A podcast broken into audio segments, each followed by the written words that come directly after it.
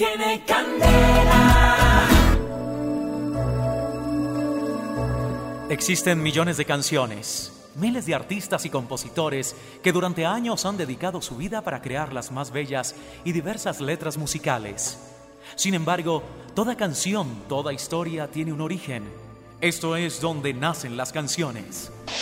Hoy les presentamos la siguiente historia.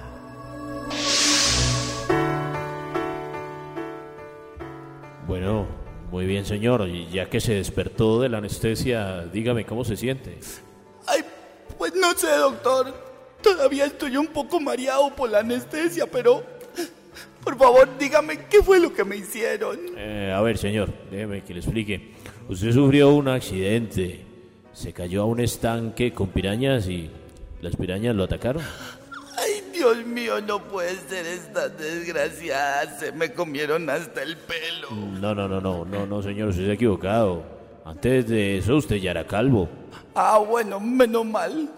Ay, no, no, pongámonos serio, doctor. Venga, a propósito de calvos, me estoy tocando todo el cuerpo, pero aquí en la entrepierna siento que algo no anda bien. Ay, Dios mío. Algo me falta. Sí, caballero. Efectivamente, permítame que le explique. Cuando usted se cayó al estanque de las pirañas, las pirañas lo alcanzaron algunas. Y pues quienes trataron de sacarlo no se dieron cuenta que una piraña le alcanzó a morder su miembro viril. Muy duro.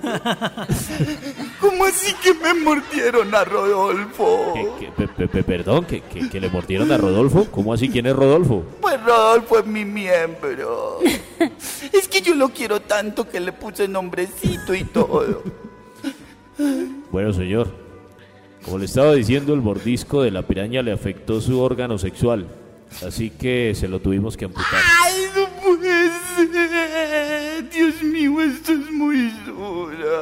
Y ahí nació, nació la canción. Cuando te perdí,